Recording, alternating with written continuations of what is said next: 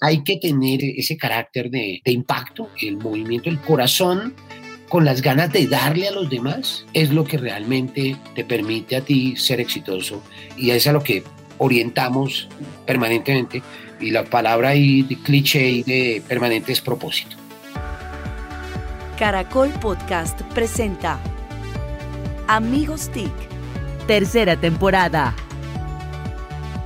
Buenos días, buenas tardes y buenas noches. Bienvenidos una vez más a Amigos TIC, el podcast de tecnología, innovación, emprendimiento y transformación digital que como todas las semanas a través de Caracol Podcast en Caracol Radio nos sentamos un grupo de amigos a conversar sobre estos temas que tanto nos gustan y siempre con tomándonos un café con algún invitado muy especial. Esta vez no es la excepción.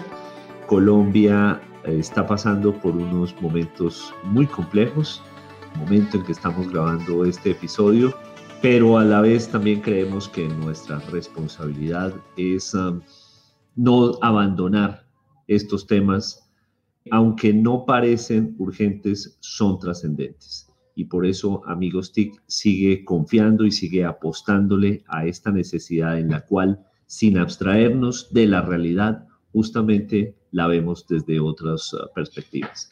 Bueno, quiero saludar entonces a mis amigos TIC y empiezo, por supuesto, con Emilia Restrepo. Emilia, bienvenida. Buenos pues, días. Buenos días, buenas tardes, buenas noches. Feliz de estar aquí en este café de amigos.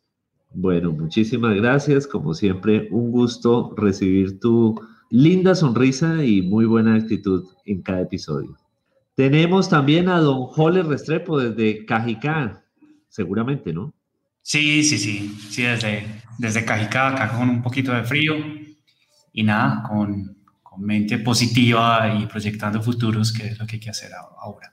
Exactamente. Bueno, les voy recordando los, uh, las cuentas en Twitter, arroba Emilia Restrepo, arroba Jole Restrepo, y desde alguno de sus latifundios, don arroba Santiago Pinzón G. Don Santiago, bienvenido. Buenos días, buenas tardes, buenas noches. Me uno a las palabras de Víctor. Esto lo vamos a sacar adelante como nación y por eso hay que ayudar a mantener este ánimo constructivo. Y claro, lo voy a decir antes de que Víctor lo diga, no estamos completos. Víctor iba a decir que estamos completos, pero yo digo, no estamos completos, nos falta el autor de mucho fake news que obviamente estaremos comentando su ausencia. Sí, así es. Extrañamos bastante eh, a don Mauricio Jaramillo, quien está en un procedimiento médico. Entonces, eh, pero les mando muchísimos saludos a todos nuestros oyentes. Bueno, y tenemos un invitado muy especial y yo le voy a pedir entonces a Santiago que nos haga los honores de presentarlo. Una vez más, tengo el placer de invitar a invitarnos a hacer la introducción, que es lo más difícil, a alguien que conoce también a Jole, siempre Jole tiene parceros acá, o rosca de invitados. Eh, pero- Emilio también lo Pero este es conoce parcero de todos. eh, por cafecitos, Víctor, en fin, alguien que por muchas razones hace parte y es muy activo del ecosistema. Me voy a atrever a explicar algo de su hoja de vida porque si lo ven en pantalla, pues eso es reflejo de la experiencia que tiene esa barba blanca ya. Entonces es complicado lo que es dar tantos detalles. Un apasionado y experto en innovación ex- exponencial, alguien que seguramente han oído por todo su vínculo con los ecosistemas de startups. Es el fundador y, y CEO de la aceleradora Hubbug, que está en Bogotá. Tiene también más de siete empresas cofundadas. Eso es totalmente evidente en todas las... Es como un pulpo, está en todas partes ya. Entre ellas Escala Sociedad Civil, que es la más grande red de ángeles de Latinoamérica con base en Uruguay, con tres comunidades de emprendimiento, Bogotá, Bo- eh, Bogotec, perdón, Bogodev y eh, Inteligencia Artificial Hub, AI Hub, graduado del programa de exponencial de Singularity University con MBA de la Universidad, eh, eh, perdón, sí, de la Universidad de Tecnología de Sydney, eh, posgrados en finanzas, banca, bolsa en la Universidad de los Andes y el CESA, o sea, ahí también tiene mucho vínculo con Emilia, de la academia y del CESA, investigador, conferencista en temas de tecnologías, ha trabajado y ha ayudado a emprendimientos de universidades y centros de investigación en Francia, Corea, Finlandia, España, Bueno, en fin, ha ayudado además a crear muchas compañías que seguramente vamos a compartir acá de startups. Para nosotros es un placer tener acá al joven René Rojas. Bienvenido. Gracias, gracias. Buenos días, buenas tardes. ¿Y, qué? ¿Cómo es? Buenas noches. Todas las... Vamos en días, tardes y noches. Muchas gracias, de verdad, Santiago, de corazón. Muchas gracias por esta invitación. Me siento muy complacido de compartir contigo, con Emilia, con Víctor, con Jole, que, la verdad los considero también referentes de, este ecosistema, no solamente para Colombia, sino para Latino, Latinoamérica. Y como le escuchaba en estos días a alguien, unos Quijotes en todo este este proceso de, de, tratar de armar este ecosistema y de hacerlo crecer. Emilia tiene una historia de emprendimiento que yo admiro mucho y se lo dije en un café largo que tomamos hace unos días. Me parece admirable lo que hizo en, en épocas tan tempranas de, y no digo, bueno, tempranas porque un socio que era muy madura de ella fue la que, fue el que realmente, ella era ella apenas aprendiz en eso, pero confundó una empresa que yo admiré mucho por muchos años y, y con la cual me inspiró mucho porque historias de vida, hay, hay, una conexión espectacular ahí. Y me encanta compartir con, con, referentes como ustedes todas estas experiencias y todo este cafecito hoy en la mañana. Pues bienvenido, ahí ya ahí nos filtró la información porque Mauricio es el que siempre se hace esa chiviada que grabamos por la mañana, entonces como no, no está, pues, podemos rajar de él, entonces no hay problema. Oiga, René, pues a mí me toca siempre echarme al agua con la primera pregunta, después hablaré a Emilia, que eso ya con eso quedamos listos, y es de 1 a 3, ¿cuál sería el top 3 de las acciones que eh, nos hace tan diferentes como ecosistema de emprendimiento ahora en Latinoamérica? De 1 a 3. Mira, mira que ayer, observando lo que estaba pasando, lo que pasó ayer en Israel, que es una situación muy compleja, muy compleja, muy preocupante, y, y vuelve nuestra situación no menos importante pero no de ese nivel de complejidad, no de ese nivel de complejidad. Somos guerreros, los, colombianos somos absolutamente guerreros y eso hace que nuestro ecosistema tenga unas particularidades que creo que no hemos sabido explotar. Yo creo que nos falta mucho más, pero ya nos contagia esta situación de guerra negativa, que todos lo podemos ver como algo triste, pero que si la vemos del otro lado de la moneda, nos da un carácter de guerreros, de resilientes, de seguir buscando opciones para en medio de la escasez y la dificultad, algo contrario a lo que se profesa en, en, Singularity, que tú y yo lo sabemos, la, la, abundancia. Aquí nosotros profesamos escasez y escasez de logística y escasez de, de miles de cosas. Eso es lo más propicio para emprender. Y eso hace que el, que el ecosistema tenga una oportunidad única mejor que muchos otros países de Latinoamérica. Yo creo que eso resume eh, muchos de los aspectos que nos hacen mucho más resilientes, tanto del lado de emprender como del lado de invertir, como del lado de, de crecer empresa. Entonces, uno siempre quisiera algo mejor, quisiera una, un ambiente mejor, un país mejor, una gente mejor, pero es lo que hay, es lo que tenemos y es donde nacimos, donde crecimos y nos debemos sentir muy orgullosos de esta tierra que nos ha dado tanto dolores de cabeza como muchas oportunidades de, de crecer, de crear empresa, de invertir, de hacer todo esto y obviamente conectado con el exterior. Entonces también es un ecosistema con una oportunidad enorme de conectarnos. Mira que esa ubicación geográfica que yo siempre la resalto cuando me, me, me entrevistan de fuera de Colombia, yo digo, mira, la ubicación geográfica de Colombia es prodigiosa, prodigiosa, porque tú a seis horas máximo estás en el extremo en las ciudades más importantes de América completa, de toda América, o sea, o de Nueva York, o de Buenos Aires, o de Chile, o de Sao Paulo, o del DF, o de cualquiera de las grandes ciudades de, de este continente. Entonces, eso nos ayuda también. Pero ahora como este mundo es digital, y ahora como este mundo es ubicuo, en términos de trabajo, trabajo ubicuo, pues entonces tenemos una oportunidad todavía más grande. Eh, alguien me decía en estos días, oiga René, ¿cuándo va a volver a hacer sus foros de inversión presenciales? Que los hacíamos allá en Hotbox y poníamos toda la logística. Tú estuviste en varios, Santiago, y, y, pues nos preocupábamos que el desayuno fuera espectacular, que todo, todos los detalles de logística. Hoy ya no nos preocupamos porque cada uno tiene su tacita de café y, y simplemente la pasa bueno en su casa o en su finca, en, en el lugar donde estén. Pero tenemos de sus fincas en el caso de Santiago. La, en las, bueno, bueno, abajo los fincas, abajo los fincas. Los latifundios. Y lo chévere es que asisten asisten a esos foros inversionistas de hasta de 14 países hemos tenido en un, en un mismo foro. Y hoy en día estamos presentando emprendedores todos de diferentes países, eh, argentinos, españoles, norteamericanos, de Silicon Valley. Entonces ya se desespacializó esto, entonces hay una oportunidad enorme de conectar este ecosistema y de crecer el ecosistema, pero a partir de la interacción de otros ecosistemas y de otros inversionistas, ya esto se nos, miles de, miles de, miles de razones y a mí, a mí me ponen a hablar de, de Colombia y de, y de, las oportunidades en emprendimiento y en inversión y todo esto. Y a veces la gente dice, René, usted sí vive en Colombia, usted entiende lo que está pasando así. Pues claro, porque donde vivo y, y, me preocupo por mi hijo y por lo que está pasando en esta sociedad, ¿cómo no voy a estar? Pero mira que en estos momentos nadie me ha cancelado una sola cita, las mentorías se han hecho con rigurosidad, las actividades han fluido perfecto. Y yo digo, oiga, ¿y dónde están ¿Cuántos hay marchando aquí? Nadie, todos estamos trabajando. Entonces, ahí hay otra discusión que, que dar, pero el ecosistema da para mucho. René, Hardbox nació, si no estoy mal, como el primer coworking de Colombia. Luego evoluciona a una, a una aceleradora. Contanos un poquito, primero, sobre esa evolución y dos, para, ya que no está Mauricio, entonces va a ser A y B yo, es ¿Vos cómo es el panorama de los coworking ahora? En ese panorama que nos contabas, que, que ya estamos trabajando desde la casa, ¿es, ¿es, un buen momento? ¿Es un mal momento? ¿Va a venir un buen momento? ¿Cómo, lo estás viendo en, en, ese negocio? Bueno, muy, muy, muy, muy buena la pregunta, Jorge, y corrijo un poquito el tema de, de NACE. Realmente, Hotbox nace con Bogotec.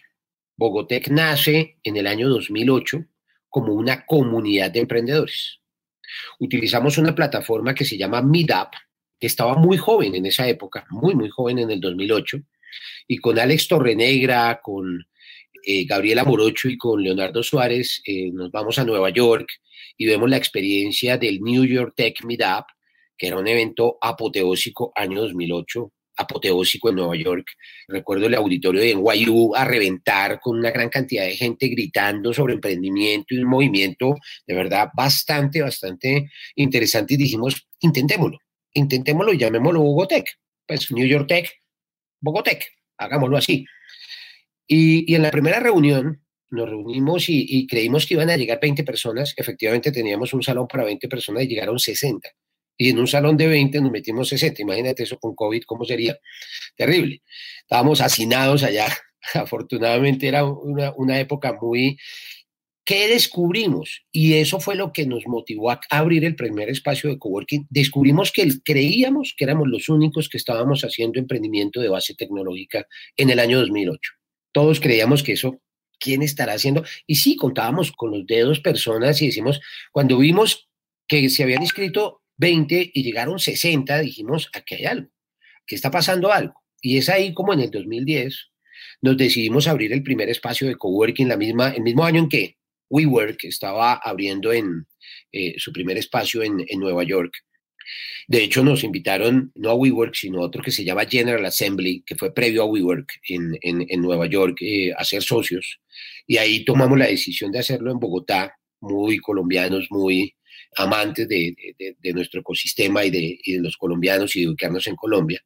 Abrimos ese espacio y con el tiempo, pues nos dimos cuenta que es un negocio inmobiliario, es un negocio que hay que entenderlo como inmobiliario y que desarrollar comunidad, por lo menos nosotros le jugamos a ese primer momento de juntarnos, de juntarnos físicamente, de tocarnos, ¿no? De, de oye, ¿usted qué está haciendo? Y de verdad que la pasamos muy bueno. Allí se hizo el primer Startup Weekend que se hizo en Colombia, allí se hicieron una gran cantidad de meetups, de reuniones. Ya Bogotec tenía casa, entonces tenía sitio. Y ese negocio de los coworking es un tema bien interesante. Obviamente cuando tú lo abres a diferentes industrias, pues lo vuelves un sitio cool y pues tienes que invertir bastante en que, la, en que el sitio sea muy agradable. El hacer que el espacio cobre vida a partir de sus participantes no es nada fácil. En este momento sé, obviamente me, me entristece, nosotros, de hecho, nuestro espacio de coworking el año pasado una de las empresas que nació como aceleradora Lentes Plus, pues ha crecido tanto. En medio de la pandemia me dice Diego, el fundador me dice, René, necesito espacio, pero lo necesito todo. Y el espacio cerrado ¿no? Por la pandemia. Entonces, pues creo que no había mucho que pensar ni analizar, sino dale, vete para allá, vete para allá y, y allá sigue. Y se supone que en dos, en un año más, pues ya llevamos un año de pandemia, en un año más se supone que volvemos a evaluar. Pero pues lo colonizó, conclusión, lo que es coworking no, no está operando en este momento, pues está alquilado por una sola empresa, eso ya no es coworking. Y veo la situación bastante compleja en este momento por unos meses más en el mediano plazo, para lo que tú planteas, Jorge, y es, y es, yo sí creo que va a ser un sitio de reunión, pero mucho más allá de ir a trabajar, eh, tiene que ser un espacio de variedad. O sea, si yo me canso en una de las haciendas de Santiago de pasarla tan bueno, entonces me voy para un coworking, me voy para un, me voy para, para uno, bueno, WeWork no es mi marca preferida, pero para una de estas de estos coworking lindos que hay en todo, en todo el mundo, no hay cosa más agradable que llegar uno a una ciudad que no conoce y, e ir y meterse en un coworking. Eso es muy agradable porque allí está el ambiente eh, de la gente. O sea, yo sí, yo, los, yo sí los invito a todos. Mire, cuando vayan a una ciudad donde no es su ciudad de residencia, si usted se va a Londres, vaya, métase en uno de estos coworking que hay tan bellos, en Berlín, en, en Madrid. O sea, meta dentro de su agenda de turismo un día en un coworking y ahí va a conocer un poco la cultura de la gente. Chévere, búsquese el mejor ubicado, el más iluminado y el más cool y la va a pasar muy bueno. Entonces, yo creo que hay un futuro, pero como espacio de entretenimiento y de variedad, no como el espacio rutinario de trabajo, oficina, escritorio, sentado, fijo. No, eso, eso sí creo que no. Y, yo te sumaría rápidamente, René, porque lo estamos viendo nosotros, es como un espacio de co-creación, o sea, de trabajo individual, la casa, y de co-creación, donde todos los, todo el talento nos vamos a reunir para co-crear algo, vamos a ir a, a, un espacio de estos. Buenísimo, buenísimo, buenísimo. Y, pero estamos co-creando mucho digitalmente. Ojo, es como nuestros hijos, uno creía que yo, yo sí quería, oiga, mi hijo sí va a aprender a través de una plataforma de Teams, que es la que utilizan en su colegio, y está perfecto. O sea, le va muy bien en matemáticas. Un año después uno evalúa y lo comparamos con otros, eh, eh, otros niños y está perfecto. O sea, está aprendiendo muchísimo. Que nos falta tocarnos, sí, nos falta. o sea, nos falta la interacción física, no social. La interacción social se disparó. Yo hoy en día hablo con amigos que hace años no hablaba, pero la interacción física disminuyó. Y a los que nos gusta tocarnos, o sea, abrazarnos y esto y, más, entonces, pues sí, a, tener espacios donde nos podamos abrazar. Sí, sufriendo mientras tanto, pero sí, yo también soy de los que creen que la, la piel es el órgano más profundo y justamente pues eso, es, eso ha complicado el confinamiento. Bueno, hoy en Ojo al Dato el dato nos lo trae don Santiago Pizarro. Santiago. Pues muy apropiado para quien nos está acompañando es la pregunta de el valor de los unicornios en Latinoamérica. Y una reciente información de Estatista que reúne muy buenos datos dice que Nu vale 25 billones, es de Brasil, Kavak, que es mexicana, 4 billones y Rappi vale 3.5 billones. Hay una información importante para compartir, es que el top de compañías de startups ya está más de 47 billones de dólares. Estos son miles de millones de dólares. Entonces, en el top 3 de los unicornios en Latinoamérica está una colombiana y detrás de eso muy seguramente René nos puede contar cómo ve esta evolución de unicornios que éramos tan extraños en Latinoamérica y ahora tenemos tantos grandes jugadores. Ojo al dato, ojo al dato. Yo le doy otra lectura, Santiago. Hay dos colombianos en los top 3 de los unicornios. Uno, Newbank, la creada por Diego Vélez, David, perdón, David Vélez, y, y Rapid, la de, la Borrero y compañía, y, de Sebastián y de, Bilbao. Es absolutamente, mucha gente me dice, oiga, pero ¿usted cree que de Hotbox va a salir el próximo unicornio? Yo le digo, le aseguro que sí, se lo garantizo.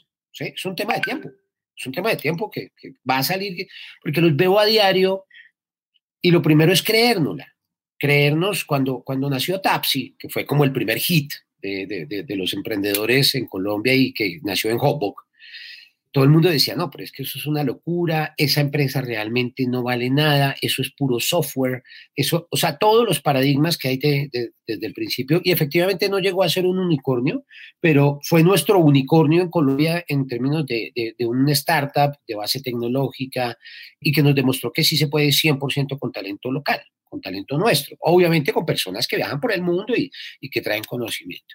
Yo sí estoy seguro que una fábrica de unicornios es posible. Yo sí, yo, yo, yo estoy seguro de eso. Es un tema de tiempo, o sea, va pasando el tiempo. Y Combinator no tuvo sus unicornios en, la primer, en el primer batch, le tocó esperar, le tocó trabajar, lleva veintipico de años haciendo esto, pues es un tema de tiempo. Entonces, yo sí creo en el talento nuestro, yo creo que somos capaces de rebuscarnos lo que decía al principio, ese carácter bélico, agresivo que tenemos en, nuestra, nuestra historia, veámoslo positivamente es un mundo de oportunidades, es un mundo de oportunidades. A mí muchos amigos de Latinoamérica me preguntan, René, ¿qué está pasando en Colombia cuando comenzaron a salir los, los unicornios estos y, y grandes éxitos? De, y ahora me preguntan, pues, este fin de semana particularmente, pues muy preocupados más por la integridad física de la familia y todo esto, y qué está pasando en Colombia. Hombre, no está pasando nada que no haya pasado antes.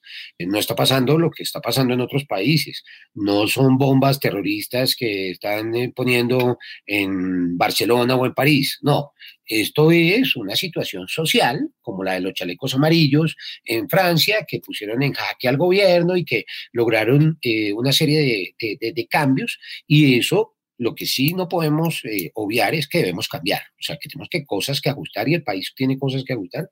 No me cabe la menor duda, como le tocó a Sebastián Piñera hacerlo en el 2019, con, con ese fatídico octubre que tuvo, eh, pues así nos toca cambiar también.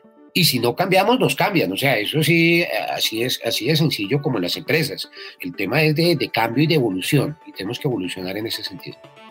Emilia creo que quiere hacernos una pregunta. ¿Cuáles son como esos, esos elementos claves que tú le das o recomiendas a, los, a estos emprendedores para poder tener esa aspiración de volverse esos unicornios? ¿Cuál es de verdad ese paso a paso o, esos elementos que no pueden faltar y que son indispensables y que definitivamente un espacio como Hopok hace parte? Bueno, mira, hay una cantidad de factores que seguramente ya todos los hemos leído y los escuchamos repetidamente, que la resiliencia, que la pasión, que el equipo, que... Yo creo que en el fondo lo que no puede faltar es el hambre por el saber más, el hambre por impactar socialmente. Yo creo que eso es un motor interminable. O sea, si uno siempre busca cómo otros seres humanos viven mejor, comen mejor, se educan mejor, se visten mejor, se movilizan mejor y obviamente a partir de eso construye un modelo de negocio sostenible, creo que eso es realmente lo que debe mover el origen de todo startup. Y si uno tiene que todos deberíamos tenerlo y los que no lo tengan, no los tengan, no lo, no lo, sí, los que no lo tengan deben buscar ayuda, deben escuchar charlas, deben escuchar amigos TIC, deben escuchar para abrir la mente, para ver que el mundo es tan pequeño como lo ve Elon Musk con sus cohetes, entonces dice esto quedó chiquito, vámonos para Marte y lo está logrando. O sea, es un tema de, de fabricar en la mente que somos capaces de hacer los próximos 100 unicornios de Latinoamérica para resolver los problemas latinoamericanos, porque es que en Latinoamérica es donde más hay problemas hoy en día, después de la pandemia.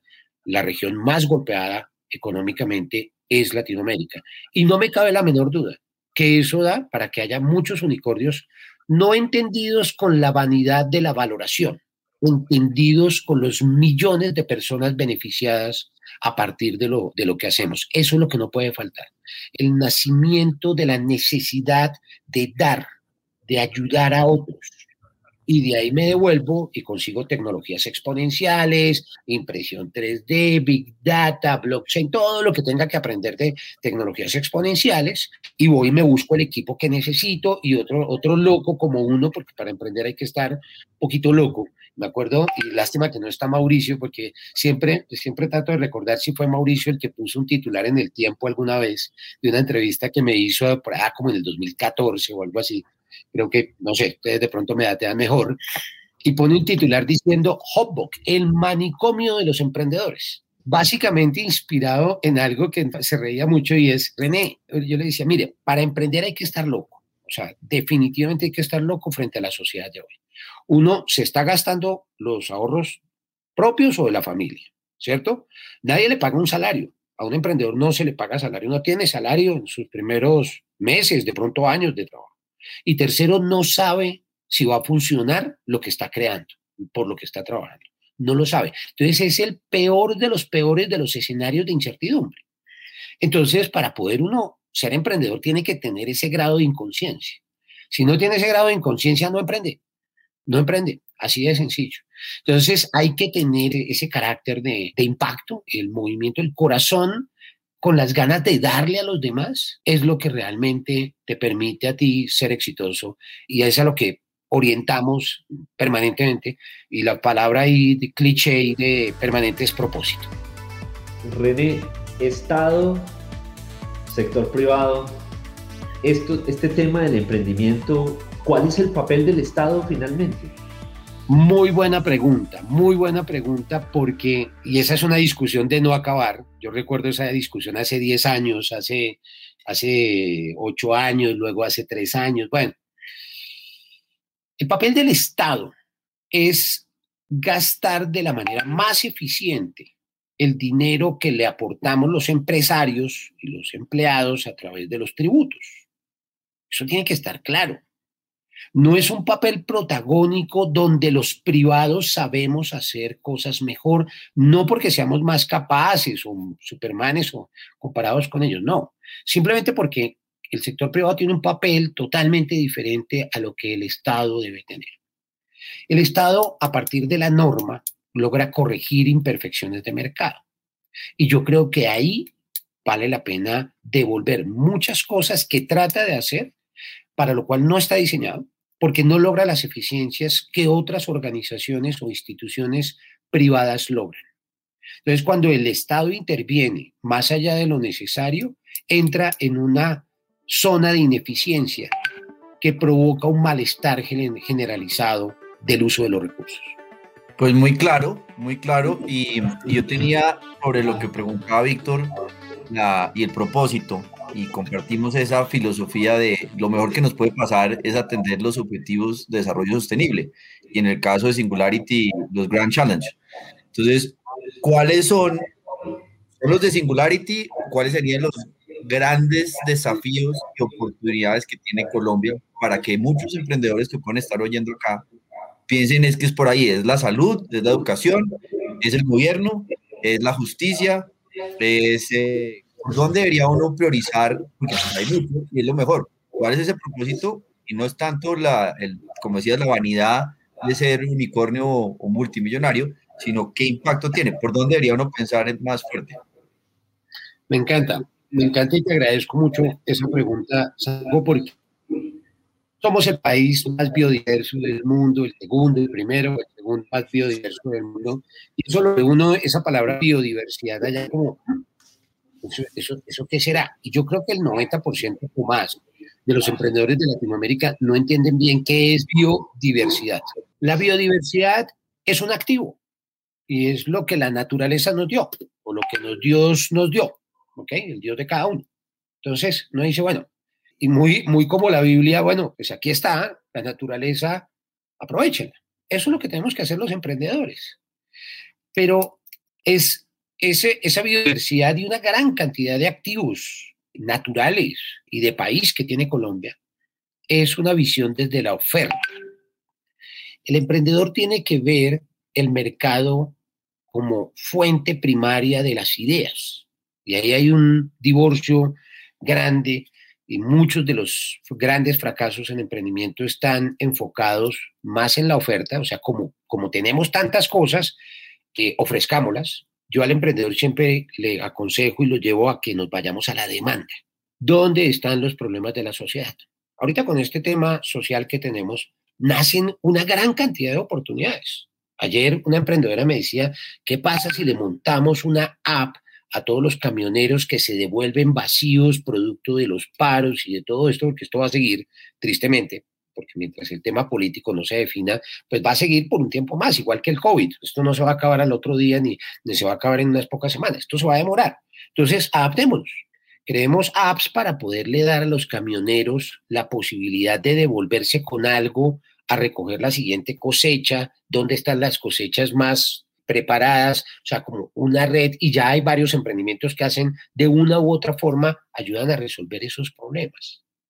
Entonces, si nosotros nos fijamos en esa demanda, en resolver esos problemas de mercado, y los conectamos con la oferta, la biodiversidad, y muchos otros activos que tiene Colombia, ahí vamos a poder tener muchos más emprendimientos con mucho más impacto y con mucho más futuro. No me cabe la menor duda que eso es posible, pero, pero aprovechemos lo que tenemos, aprovechemos lo que tenemos. Puede ser turismo.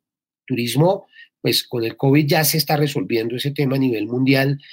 Todos estos, eh, yo, yo recuerdo haber ido a Yopal a un concurso que organizó Impulsa, que me invitaron como jurado y vi unos proyectos espectaculares, unas fincas que tienen allí, pero que nada que envidiarle a un safari por, el, por África, eh, el tema de avistamiento de aves, que es un turismo absolutamente espectacular, la cantidad de animales que tenemos en la Amazonía y en la Orinoquía, pues hombre, esto, y eso es con tecnología, ver, ver la oportunidad que hay allí, pero también en la movilidad, pero también en el tema de logística, pero también en el tema de comidas y el delivery de comidas, pero también en el tema de salud.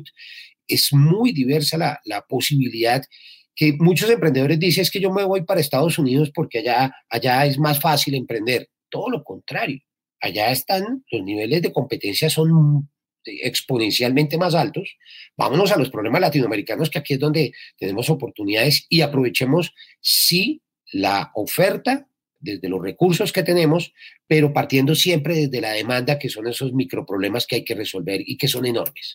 Grandes oportunidades, grandes oportunidades. Ahorita el turismo es el momento, este es el momento del turismo y todos los emprendedores de turismo deberían estar explotando en este momento. Una pregunta, René, es que eh, siempre el problema para los emprendedores siempre empieza es el, el tema del fondeo, ¿no? ¿Cómo arranco?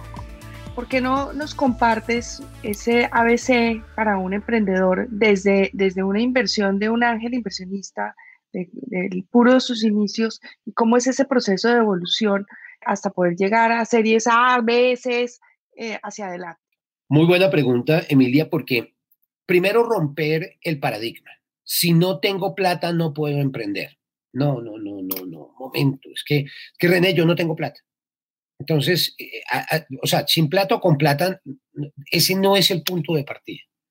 Punto de partida es ese propósito que hablábamos hace unos minutos, es esa, ese amor por lo que uno quiere hacer, ese impacto, porque los caminos van saliendo, se van dando.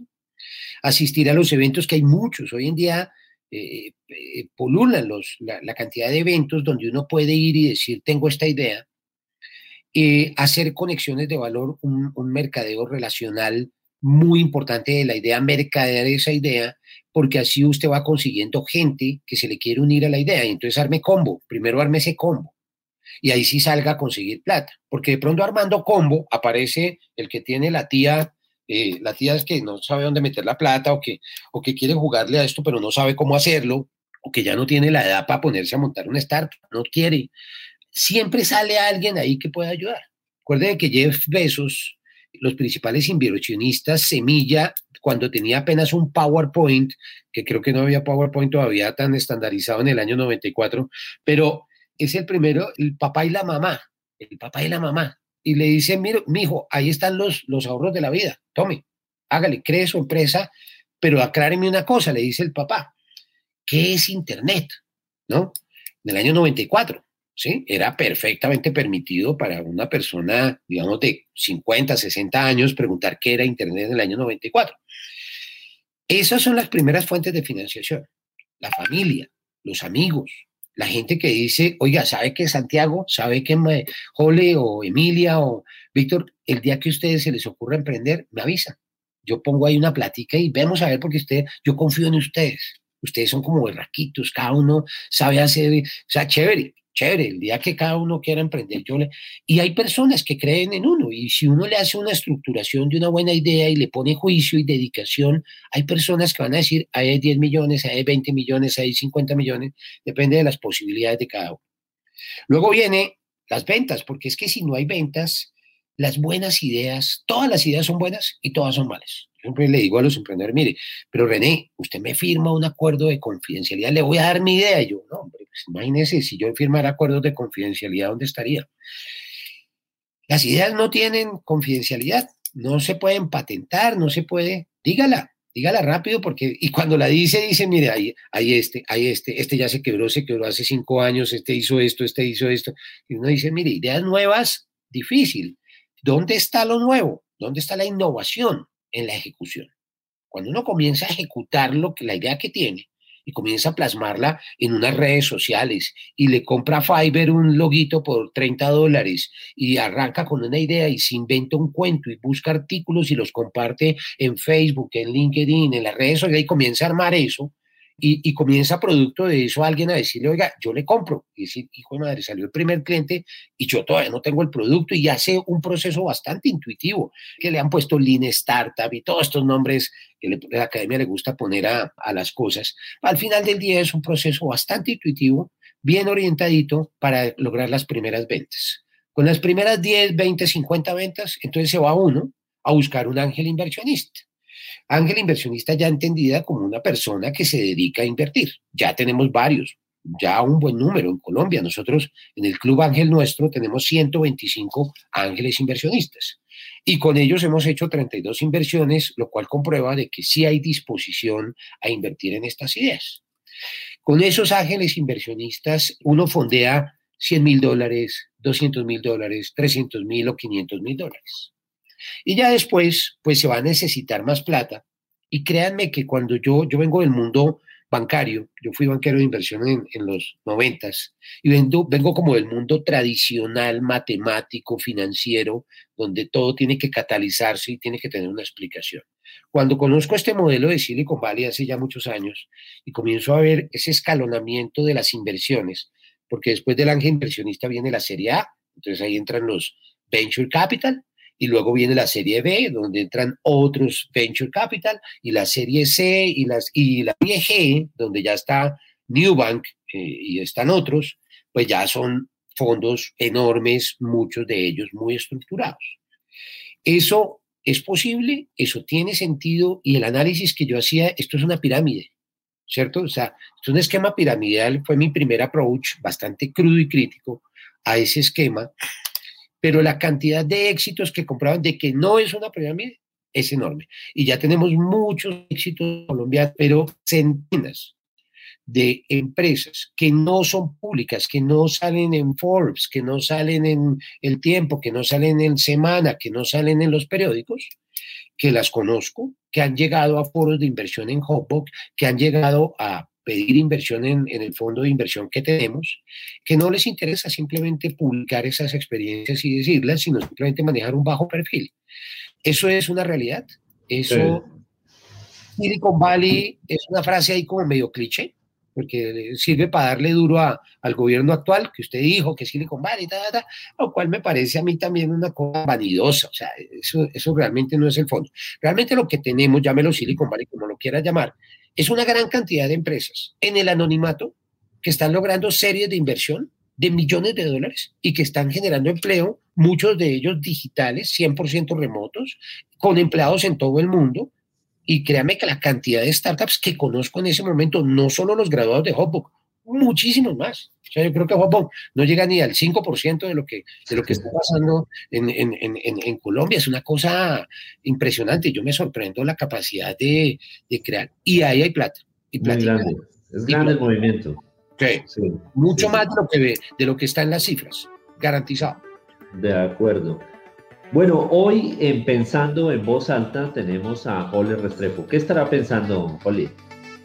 Bueno, René nos hablaba de la biodiversidad de Colombia, pero también otra gran riqueza que tiene Colombia es la diversidad cultural, la diversidad de pensamientos, la fortuna de tener indígenas, afros, tener costeños, tener caleños, tener y todos muy diversos con, con pensamientos muy diversos.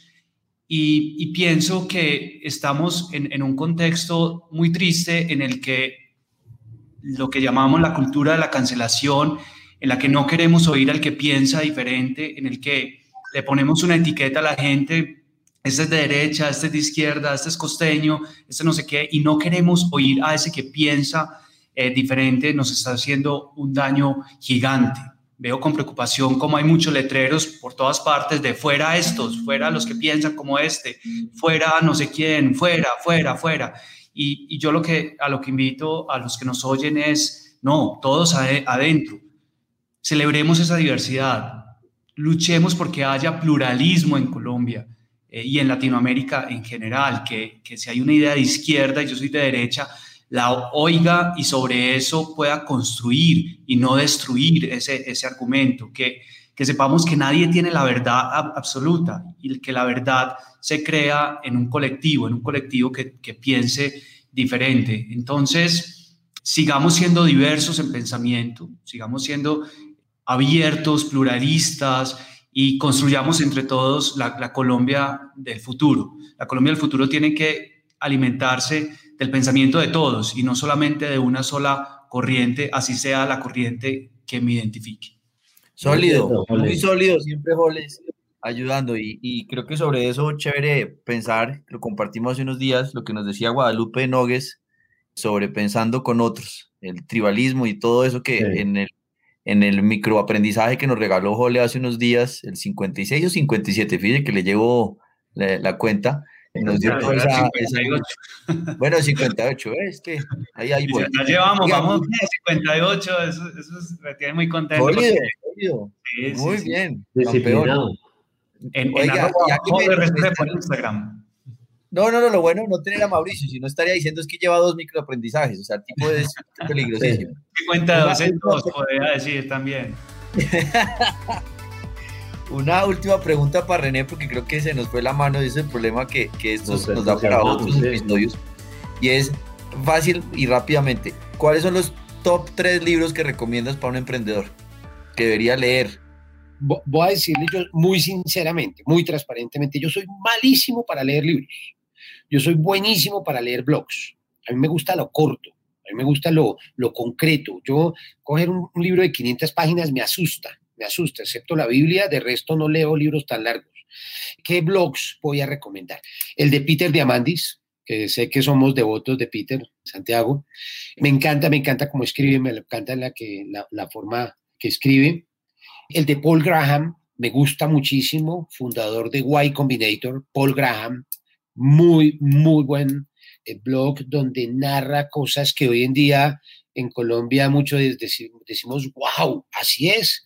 Lo dijo hace 15 años en, alguna parte, o está, bueno, hace 15 años, estoy exagerando, 10 años, eh, lo viene diciendo y está en su blog.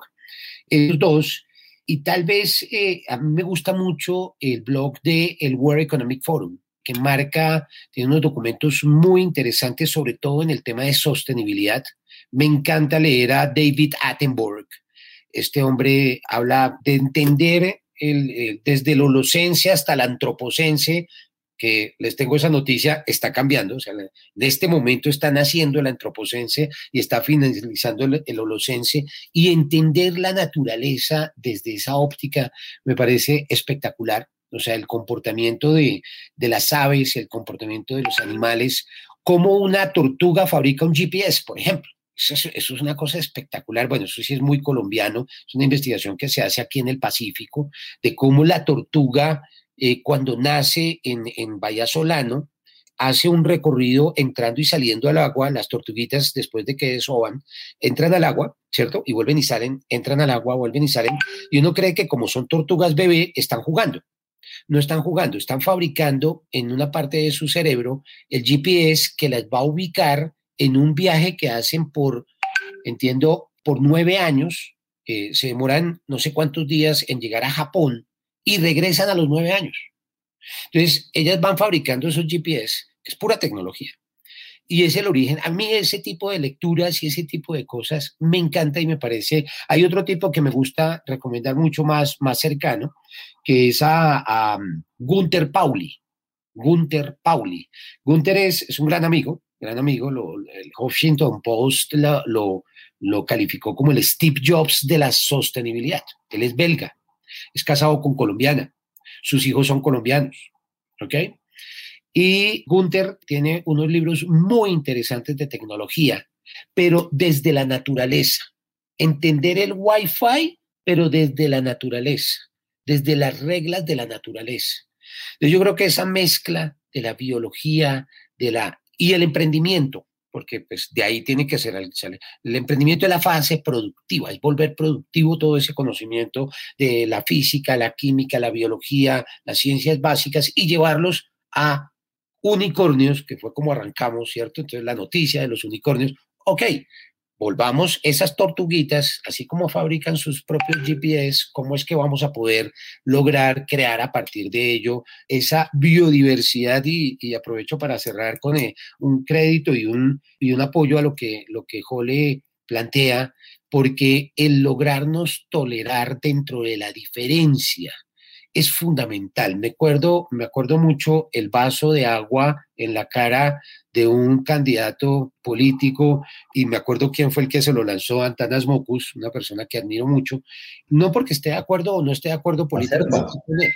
A Serpa fue, ¿no? A Serpa. en la Universidad Javeriana, yo lo vi en vivo. Ah, bueno, estábamos ahí, estábamos ahí, seguramente estaba en, en, las, en las sillas de atrás. Y eso, eso de verdad que en el Félix Restrepo fue eso eso es tolerancia, es no salir a pegarle un puño al otro porque logro sacarlo, sacarlo de quicios. Tenemos que podernos decir en la cara que no estamos de acuerdo. Víctor, no estoy de acuerdo contigo, tienes un pensamiento totalmente contrario al mío y eso no tiene por qué subir tu nivel de adrenalina. Debes simplemente decir, vea, René piensa diferente, y Jole piensa diferente, y Santiago va para otro lado, y Emilia se nos desconectó, pero, pero piensa diferente. Entonces, y comenzar a, entendernos dentro de eso. Acá estoy. ah, bueno. pensar diferente y entendernos y construir sobre eso, muy importante, porque de ahí sale el buen emprendimiento, de la diversidad del pensamiento. Cuando a mí me llegan tres desarrolladores, les digo, no, no, no, no, no, no, porque va a quedar muy bien desarrollado esto, pero el negocio no va a crecer, esto no va a vender. Entonces, búsquese un desarrollador de negocios con uno de tecnología, con otro de marketing digital, arme aquí que el uno sea blanco, el otro negro, la otra alta, la otra bajita, la una gordita, la otra más bonita, más negrita, y verá que esto se vuelve mucho más bacano y mucho más eh, eh, eh, disfrutable. Y la probabilidad de éxito suma los equipos diversos, mujeres o equilibrio de género, LGTBI también. O sea, hagamos ese, esa inclusión y verá que lo que hagamos va a ser mucho más, eh, con una probabilidad de éxito muy superior. Esta semana en Amigos TIC, un emprendedor serial, René Rojas, fundador, CEO de HubWalk y una persona que está donde está porque ha venido pensando diferente. Nos vemos la próxima semana aquí en Amigos TIC. Hasta la vista. Chao, muchas gracias. Muchas gracias. Encuéntranos en Instagram como arroba caracol podcast.